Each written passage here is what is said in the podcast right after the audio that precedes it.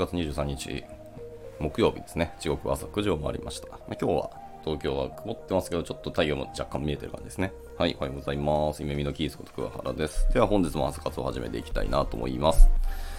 えっ、ー、と前回に引き続きですね、今回も、あの IPA が出している情報セキュリティ重大脅威っていう PDF ですね、の続きを読んでいこうかなと思っています。で、昨日で一応1章まで終わって、まあ、今日で多分2章、3章まで多分終わるんじゃないかなと思ってます。で、まあ続き、明日はなんか別のものを読んでいこうかなと思ったりしていますね。はい。えっ、ー、と、プテルノノードさんですね。はい。朝活おはようございます。ご参加ありがとうございます。ちょっとまあ、僕らなんか情報系の仕事をしてる人からすると、今日読む記事は、まあ、あんまり面白くないというか、多分基本知識だったりするので、知ってますよみたいな内容ばっかりかもしれないですけれどもね。はい。はい、えー、おにぎりさんですね。ご参加ありがとうございます。まあ、タイトルにある通りの記事をただただ読んでいく感じですね。IPA の記事です。じゃあ、えっと、早速入っていきたいと思いますね。えー、情報セキュリティ重大脅威です。の第2章、知っていますか？できれば理解しましょうっていうところに入っていこうと思います。はい。えっ、ー、と、2の1ですね。まずはリスクベース認証っていうところです。はい。えーと、インターネット上のサービスを利用するにあたり、えー、自分が利用しているサービスを第三者に不正ログインや不正、えー、利用されないようにすることがまあ重要ですよと。で、そのために、えー、様々な認証方式、まあ、多要素認証であったり、まあ、リスクベース認証等があって、まあ、それぞれがサービス側から提供されていて、えー、利用者側はそれを正しく理解して利用することが望まれますと。はい。でそもそもじゃあリスクベース認証って何ですかってですけど、えー、インターネット上のサービスを利用するために、まずは、えーと、サービスの、えー、自身のアカウントに、えー、ID やパスワード等を用いてログインしますと。で、この時に ID やパスワードが、まあ、第三者に漏れてしまうと、えー、その情報を使って自身のアカウントに不正ログインされて、まあ、なりすまれ、え、なりすまされてしまう恐れもありますと。で、えー、第三者が正規の利用者になりすましている可能性を考慮して、まあ、必要に応じて追加で認証を行う方式が、まあ、リスクベース認証ですよと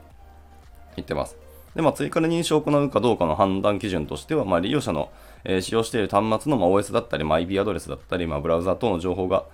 え、いつもと異なっていないかっていうのを確認する方法等がありますよとでした。はい。で、まあ、どんな追加の認証を行うのかってとこですけど、えー、追加の認証として使われるものは様々なんですが、えー、例えばあらかじめまあ秘密の質問だったり合言葉を登録しておきて、えーと、リスクベース認証を行う場合には、えーとサービス側が各利用者に対して、えそれらの情報入力を要求する方式があります。まあ、それ以外にも、あらかじめ登録しているメールアドレスに、まあ、ワンタイムパスワードを送信して、まあ、その情報を入力させて、リスクベース認証を行うみたいなことですね。まあ、いわゆる多要素認証の要件も満たす方式っていうのもありますよということですね。はいまあ、どのようにリスクベース認証を実装するかについては、まあ、各サービスの方針によって様々ありますけど、まあ、一例として現在インターネットバンキング等で、えー、よく用いられている方式は秘密の質問とかやっぱ合言葉っていうのがまだまだ主流だよっていうふうな話をしてますね。はい。で、ではこのリスクベース認証のメリット、デメリットのお話ですけど、えー、この認証っていうのは、利用者がいつもと同じ環境、まあ、いわゆる IP アドレスとか、まあ、使用する端末、ブラウザーっていうのが同じ環境から、え、サービスを利用する場合っていうのは、えーと、追加の認証が発生しないため、まあ、利用者に負担をかけずにセキュリティを高めることができますと。まあ、その一方で、利用者のネットワーク環境を使用する端末が日々異なるような場合は、まあ、都度リスクベース認証が発生して、まあ、あのユーザーの負担が大きくなることも考えられますと。でまあ、サービスによっては、えー、信頼できる端末、はい、っていうのを複数登録することができる場合もありますので、まあ、使用を理解して適切に利用しましょうというところでした。はい。では続いて、えっと、オンライン本人確認ですね。eKYC っていうものです。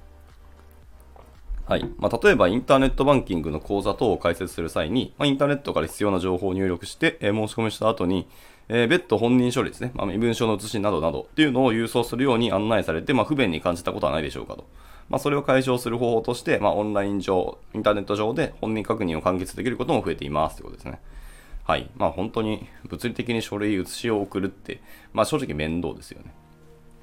はい。で、えっと、一応法改正で、えっと、オンライン本人確認とか一応確認なり、確認可能になったってことらしいですね。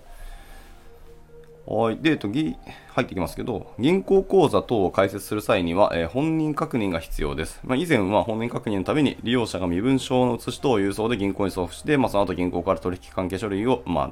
えー、転送不要郵便で、まあ、利用者が受け取るみたいな手順を踏む必要があったんですけど、えー、と2018年11月30日ですね。えー、犯罪収益移転防止法というものの一部が改正されましてで、インターネット上のみで本人確認ができる、え、サービスが結構増えてきたよと。でこれによって利用者が本人確認処理を郵送する手間がまあ削減されて、はい、まあ、より便利でスムーズな本人確認できるようになったよってことですね。で、えー、オンライン本人確認のじゃ方法はっていうとこですけど、まあ、それはいくつかありまして、えー、例えば写真付き本人確認処理、まあ、運転免許証等っていうのを、まあ、写真で、えー、撮影しといて、それの画像データを、まあ、ウェブサイトからアップロードしてしまうっていうのが一番わかりやすいんじゃないかなって話ですね。まあ、例えば、とスマートフォンを持っていれば、まあ、写真撮影から画像データの送信まで、まあ、スマホ1台で可能になるので、より楽ですよね、ってことですね。で、日々スマートフォンでインターネットされている方々にはま利用しやすいでしょうというところです。で、えまた各サービス事業者が、まオンライン本人確認用の、えスマホアプリを提供している場合もあります。で、写真の撮影機能や、ま、撮影した画像データをサービス事業者へ送信する機能があって、まあ、結構便利ですねということですね。はい。で、まあ、本人確認の、ま今後ですけども、えっ、ー、と、まだ新しい仕組みであるため、一旦今その撮影された画像の、はい、まあ、判定なのか、まあ、直近に撮影された写真なのか、などの確認っていうのは、まあ、サービス事業者によって様々、一応、まだ課題はありますよと。で、また新しい技術の登場っていうのは、それを悪用する、えーと、攻撃者を生み出す恐れももちろんセットでくっついてきますねってことですね。で、そのため、まあ、オンライン本人確認の手順っていうのは、まあ、まあ、今後も変化していく可能性がありますし、まあ、利用者としてサービス事業者からの、まあ、案内を注視したり、まあ、アプリ更新をして、最新の状態に保ったりと、まあ、利用者ができる範囲での対応も心がけることが重要ですね、ということでした。はい。まあ、EKYC を対応したアプリケーションとかいうもの、まあ、サービスを使うのは結構ですけど、まあ、それに依存するのもやっぱり良くないよってことですね。はい。じゃ続いて、えっ、ー、と、クッキーの話ですね。はい。まあ、皆さんもご存知だと思いますけども、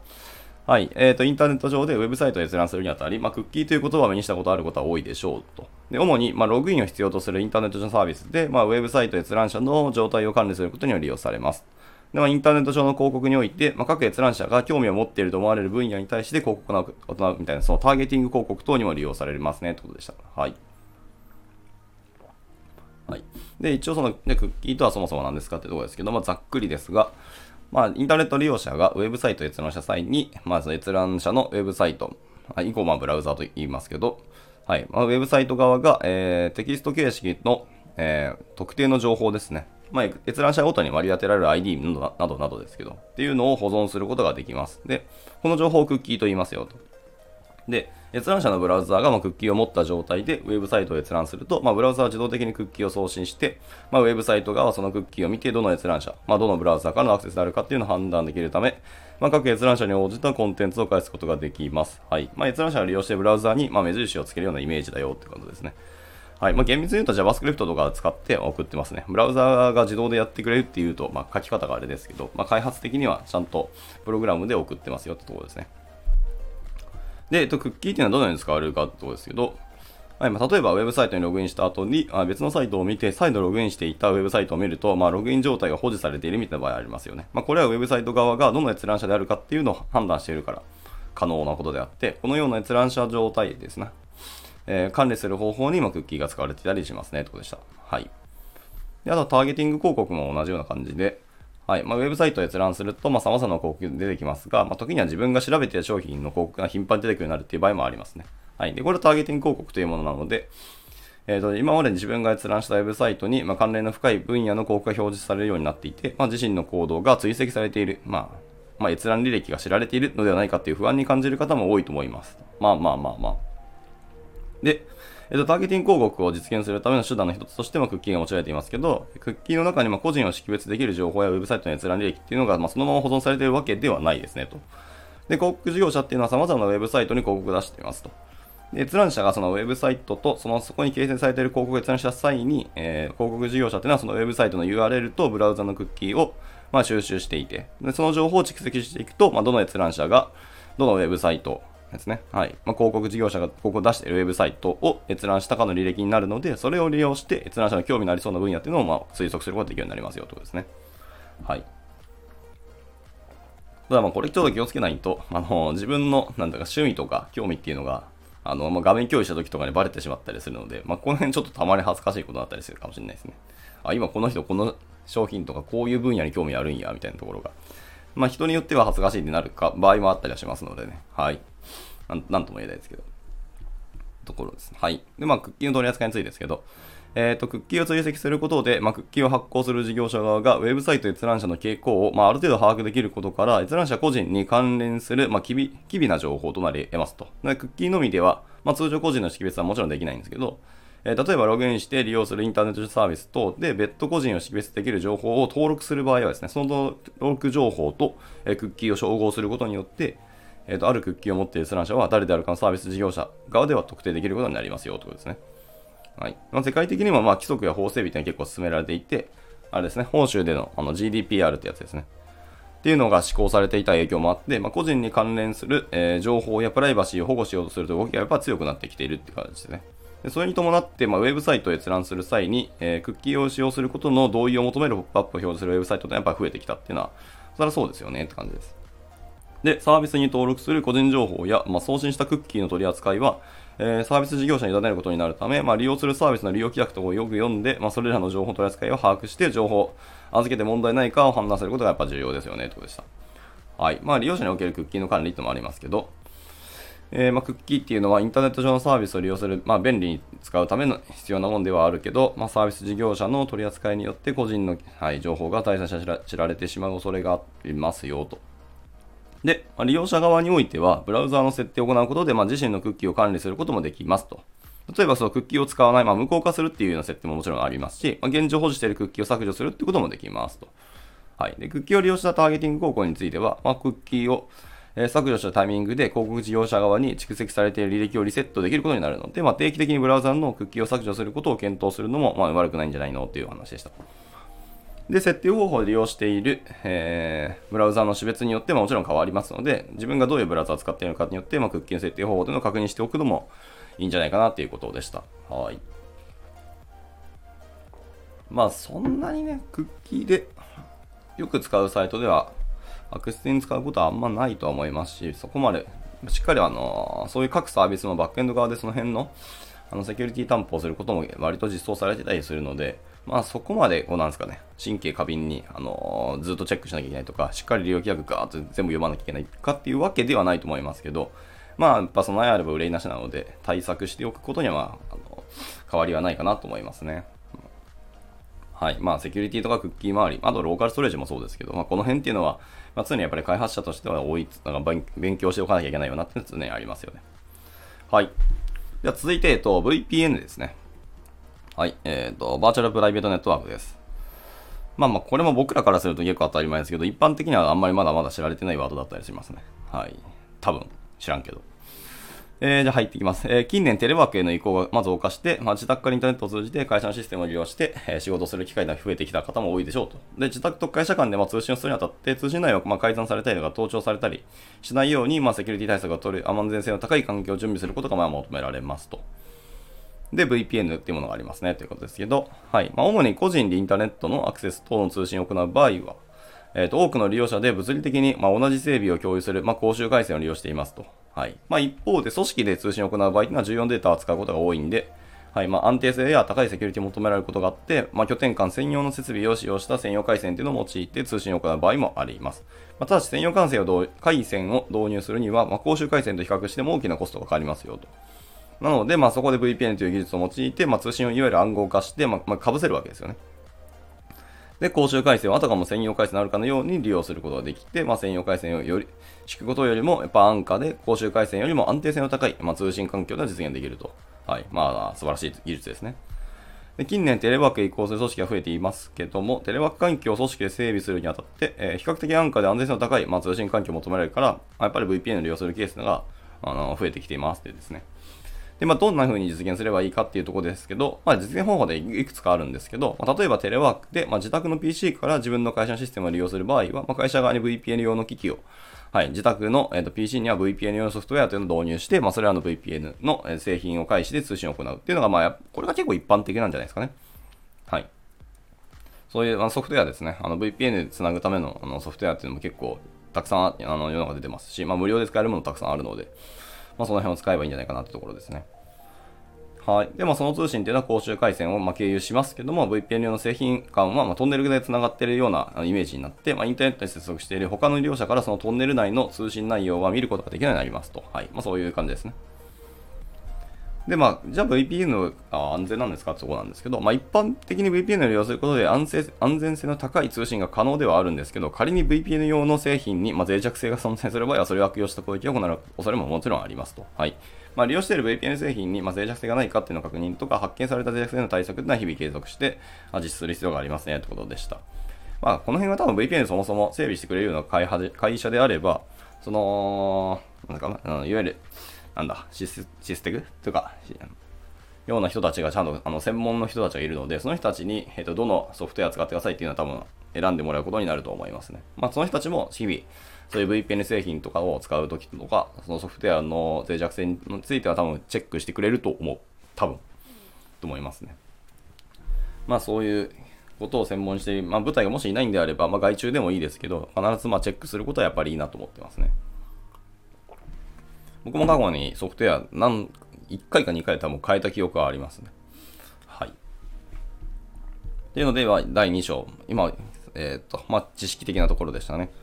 で、続いて第3章ですね。ま、合っていますかあなたの意識ということで、まあ、改めて確認しましょうという感じの内容になります。まあ、これは多分知ってるけど、本当に、えっ、と、自分たちの情報正しいですかっていうのを改めて確認してくださいっていうことですね。はい。まあ、あの、釈迦に説法みたいなお話なので、まあ、ゆるく流して聞いてもらえればと思います。はい。まあ、一つ目ですね。えっ、ー、と、ハードディスクのデータ消去って話です。まあ、あれねって感じだと思いますね。はい。まあ、日々使っているパソコンのハードディスクには様々な情報が入っていて、まあ、パソコン廃棄したりとか譲ったりするときとかに、えっ、ー、と、ハードディスク内に含まれている情報を第三者見られないようにちゃんと安全に削除したいと思いませんかというところですね。はい。まあ、そもそも、あの、削除しないまま渡すとか、あの、処分するっていう、結構やっぱりリテラシー低い方っていうのも全然いらっしゃるんで、はい。まあ、そもそもそっからかっていう感じはありますけどね。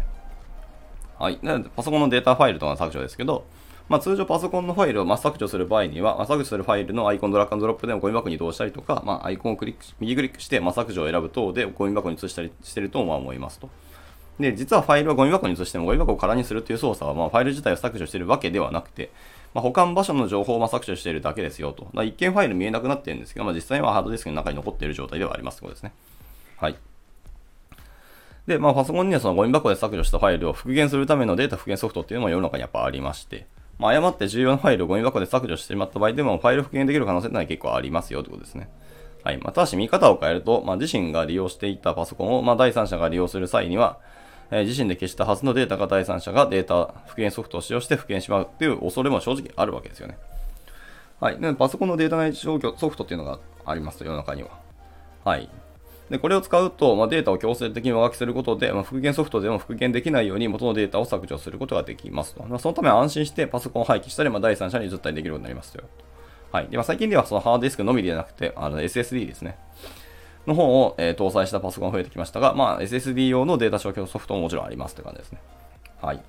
まあとはそのパソコンをちなみに廃棄するときにその廃棄業者とか結構あると思うんですけど、その業者があの専門にあのオプションで一緒にデータをあの削除しますかっていうのを結構聞いてくれたりはするんで、まあ、それに依存しちゃってもいいかもしれないですね。まあ、問題はその業者自体が信頼できるかっていうのは別の話は出てきますけど、はい。まあ、会社内にあの人がいるんだったら、その会社の人にやってもらうのがやっぱり一番確実かもしれないですね。そういう専門の人いれば。はい。で、まあ、パソコン廃棄時のデータ消去ですけど、まあ、2013年に、えー、小型家電リサイクル法っていうのがまあ施行されまして、まあ、この施行後に、えーと、パソコンを廃棄するには、えー、家庭、じゃ家電量販店のパソコン回収サービスを利用する方法がまあ一般的になりましたよと。で、この場合、自身でデータ消去にデータソフトを使って、えー、違うわ。自身でデータ消去ソフトにてデータを消去してから回収してもらったりとか、家電量販店のデータ消去サービスを使って、まあ、データ消去してもらったりっていう方法がまあ考えられますよと。まあ、それ以外に無料の回収サービスを利用する場合もあるけど、まあ、適切にデータ消去を実施してくれるかっていうのをよく注意してサービス利用を検討することがまあ関与ですよってことですね。はい。まあ、確かに家電量販店のデータ消去は、まあ、結構信頼性高いので、そっちの方がいいかもしれないですね。はい。じゃ続いて、えっと、アップデートですね。とか更新とか修正プログラム適用というところです。はい。まあ、個人においてスマートフォンの保有率は2020年に69.3%となりましたと。すげえな。もう7割いったんですね。2020年なんか2年前でもう7割なんですね。はい。まあ、で、PC だけじゃなくてスマートフォンの生活の一部になりつつあって、まあ、サービスを受けるためにはスマートフォンが必要であるっていう機会がま増えてきましたよと。で、PC やスマートフォンを使用していると、ソフトウェアや、え、ソフトウェアやアプリの、アップデートや更新とかっていうことは目にしたことがあるのではないでしょうかと。まあ、これらはいわゆる適切なセキュリティ対策を行う上で大切なものなので、まあ、正しく理解して実行する必要がありますよということですね。はい。まあ、こあれですね、OS とかのアップデートに関しては、まあまあ、ほぼ脳死でやっといていいんじゃないのっていう感じはありますね、さすがに。まあ、各アプリのアップデートに関してはちょっと何とも言えないところはありますね。アップデートした瞬間パクったりなんか急にメモリめっちゃ使うようになったりみたいなことあったりするので、アプリによってもまちまちではありますけど、まあ、いわゆるインフラに近いレイヤーのところのものはまあアップデートしておいてもいいんじゃないのっていう感じは正直ありますね。はい。まあ、言葉の意味で、えっ、ー、と、アップデート、更新、修正プログラム適用、バージョンアップみたいなのもありますけれど、まあ、類似したものたくさんありますけど、まあ、総じて、アップデートっていうふうに、まあ、この、えー、PDF では呼ぶことにしますと。はい。で、まあ、PC とかスマートフォンを利用する上で、まあ、アップデートっていうのはソフトウェア、アプリをまあより新しい状態に変更することを指します。はい。まあ、これは本当リテラシーない人のための説明って感じですね。はい。で、まあもちろんバージョンアップっていうのもあります。で、そのバージョンは例えば 1. 点なんちゃらみたいな、1.2、1.3みたいな風に呼ばれるたりすることもあります。まあもしかしたらメジャーバージョンアップすることもありますけどね。はい。で、アップデートする機械なんですけど、まあ、PC をシャットダウンする際に、まあ、更新してシャットダウンという言葉は見たことあるのでしょうか。まあ、Windows の人はそうだったりしますね。Mac の人はちょっとどうなのかわかんないですけど。はい。で、他にもソフトウェアを起動した際に、えー、最新版に、えー、更新しますかっていう表示がされることがありますと。で、まあ、スマートフォンを利用している場合は、まあ、iPhone、iPad でアップデートできるアプリに関しては、まあ、App Store でアプリのアップデートって表示されたりしますねと。はい。まあ、あの、Android では、えっと、Play Store ですね。Google Play Store で、まあ、利用可能なアップデートっていうのが表示されます。まあ、これらの表示はどれも、えー、ソフトウェアとかアプリの開発者が最新版をリリースした際に、えーえー、その情報を PC やスマートフォンが検知して表示していきますと。で、まあ、表示が出た時はアップデートをお願いしましょうってことですね。まあ、最近は設定で、あの、その辺のアップデートももう自動的にアップデートできるようにあのなってたりして、あのー、自分たちがアプリ使ってる時にはね、勝手にいきなりアップデート走ってくれるみたいなのがありますね。まあ、それは結構、僕その設定してて割と便利なんでそうやってたりしてますね。まあ、手動でやるのめんどくさいっても正直ありますし、はい。まあ、自動でやってくれるんだったらそれに越したことはないなっていう感じはありますね。はい。で、やっぱそうですね、アップデート方法も一緒で、えっ、ー、と、丸1に自動的にアップデートされるものと、まあ、丸2に、まあ、PC やスマートフォン上で、まあ、最新版がリリースされたことの通知があるものですね。で、丸3に最新版のリリース有無を、まあ、ウェブサイトでチェックする必要があってものですね。で、丸4は自動的にアップデートできるかどうかっていうのを設定できるものって感じですね。はい。まあ、例えばその Google Chrome では自動アップデートを有効にするか無効にするかっていうのは設定できますよと。これを有効にしていると、まあ、最新のアプリがリリースされたには、えー、Chrome の Window を一度閉じて、まあ、再度 Chrome を立ち上げて、えー、自動的にアップデートされますよということですね。はい。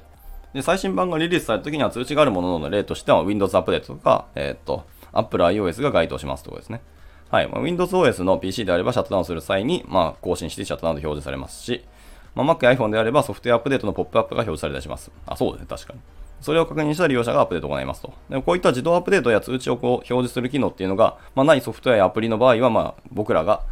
えっ、と、そのサポートページと、まあ、逐一確認しなきゃいけないっていうのがありますね。はい。で、ちなみにアップデートって具体的に何を指しているのかってことなんですけど、まあ、新しい機能ができたと考える方も、まあ、いるらしいですね。なるほど。まあ、リテラシーの差だと思いますね。で、しかし、まあ、実はそれだけではないですよと。はい。まあ、不具合の修正だったり、セキュリティ対策をしていることももちろんあって、はい、アップデートしないってことは、基本的にはセキュリティ対策が十分ではないままに利用していくことになりますよと。はい。で、アップデートがあるときは、そのソフトウェアのサポートページにアップデートの内容が書かれていたりすることは一般的です。まあ、内容を見て、えー、セキュリティ対策とか静寂性を修正などの記載があった場合は、まあ、実続にアップデートを実行するようにしましょうということですね。はい。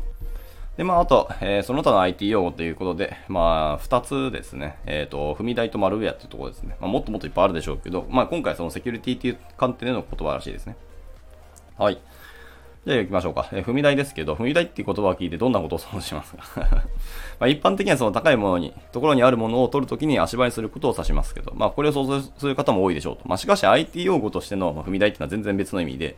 はい。まあ、攻撃者は自分の端末やアカウントから直接、まあ、標的への、え、不正アクセスやメール等を、えー、送信するとは限らないんですよと。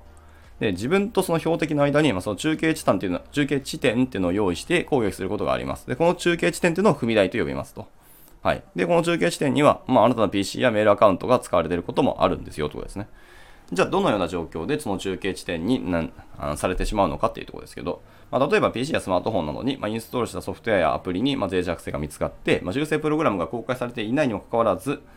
あ、されているか、いるにもかかわらず、アップデートをしていない状況が挙げられますと。まあ、攻撃者にその脆弱性を悪用されて、まあ、PC やスマホの、えー、操作権限を奪われたり、まあ、利用しているサービスのアカウントに対する認証情報を、まあ、摂取されたりと。削除されたりすることで、まあ、不正に利用されてしまいますよと。はい、で攻撃者は、まあ、踏み台を使うことで、まあ、自身の身元を隠して PC やスマートフォンの、えー、所有者に権利がかかるようにするものですということでした。はいまあ、いわゆるあの一般的な僕らが知っている踏み台ってことですね。で続いてマルウェアですね。はい。まあ、マルウェアも結構世間的にもちょこちょこ耳にするようになったなっていうイメージはあります。はい。マルウェアっていうのは、えー、なんだ、マリ、なんですか、マリキウスっていうんですか、マリシウスかなっていうものとソフトウェアという言葉の2つの単語からなる造語であって、あ、そうなんや。それは僕は知らなかったな。はい。で、悪意のあるソフトウェアやプログラムの総称でありますよと。はい。まあ、総称っていうからには、まいくつかの要素が含まれていて、まあ、ウイルスであったり、ワームであったり、まあ、トロイの木馬木馬であったり、まあ、それらがあの当たりますということですね。で、まあ、ウイルスやワームと聞くと、まあ、人間が感染する、まあ、あのこう虫みたいなものを想像しますかもしれないけど、まあ、IT 用語としてのウイルスやワーム、トロイの木馬っていうのは、その正体ももちろんプログラムですよってことですね。はい。いずれも PC とかスマートフォンに、ま、悪影響を及ぼすものであることに変わりはないんですけど、まあ、その働きが異なっているため、まあ、分けて呼ばれてきますよと。はい。まあ、例えばウイルスはま自身だけなくて活動できませんと。まあ、アプリやソフトウェアのプログラムの一部悪意のあるプログラムに書き換えて動作します。はいはい。まあ、ワームっていうのはもちろんウイルスと違って、えー、とアプリやソフトウェアの一部を書き換えるんではなくて、まあ、自身が悪意のあるプログラムとして動作することができますというですね。はい。で、トロイの木馬っていうのは、向かいのプログラムに偽装してインストールさせておいて、まあ、PC やスマートフォンに入った後で悪意のある動作をしますと。はい。まあ、マルウェアっていうのはこういった悪意のあるプログラムを総称しています。まあ、情報セキュリティ重大脅威では、まあ、便宜上、多くの人に、えー、と馴染みがあるウイルスという名称を使っていますということでした。はい。まあ、参考資料として、マルウェアとはウイルスの違いや、えー、感染時の症状っていうような記事もあって、それのリンクも貼ってますね。はい。まあ、サイバーセキュリティ JP.com っていうところにありますね。はい。以上で、えっ、ー、と、セキュリティ重大脅威っていうところですね。の、えっ、ー、と、記事は一旦終了にしようかなと思います。はい。まあ、IPA から出されていた、えっ、と、今年の5月ですね、に出されているあの PDF ですので、まあ、この辺は、読んでいても別に損はないなと思って読んでみましたけど、まあやっぱり僕らからすると結構あの当たり前の知識だったり、あの知ってるよねみたいなことだったので、これ本当にアイデンティティがない方に対してあの送った、うん、公開されてる記事だなっていう感じはありますが、まあ問題は IPA がどこまで一般的に、えー、こういう情報を流しているのかとか、まあ多分企業に、えー、こういうのを流すんでしょうねっていうのは気がしますね。はい。まあ、企業の人がま仕事の中で、その各従業員の方にこの辺も知っといてねっていうので読ませていくんだろうと思いますけど、まあ、どれだけの人が読んでるかっていうのはまだまだ何とも言えないので、はい。まあ、あの、セキュリティっていうの観点は本当は難しいなと思いますね。いわゆる、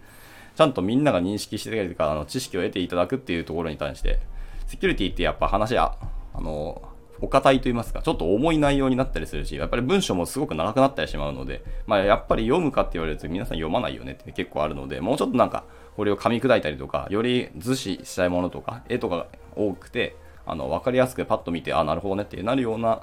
なんか翻訳記事みたいのがあったらもう少し、あの世間にもこう浸透していくんじゃないかなっていう気はしてますけど、まあ、一方でこうやってちゃんと正しい文章とか、あのお堅い文章でしっかり明記されてるっていうところもすごく大事ではあるので、まあ、ここら辺も、まあ、そこはやっぱ IPA がずっと担ってくださってるんだなっていう印象はありますけどね。はい。まあ、今後もインターネットを使う限り、あのセキュリティっていうところと、あの僕らは戦っていかなきゃいけないので、ぱ IPA がそういうのをしっかりあの分析したり、えーと、定義してくれたりするのはすごくありがたいので、今後も IPA の情報をしっかり追っていきたいなっていうふうに思いましたね。はい。じゃあそんなところで、まあ時間もちょっと早いですけど、今日はこの記事だけを読む予定だったので、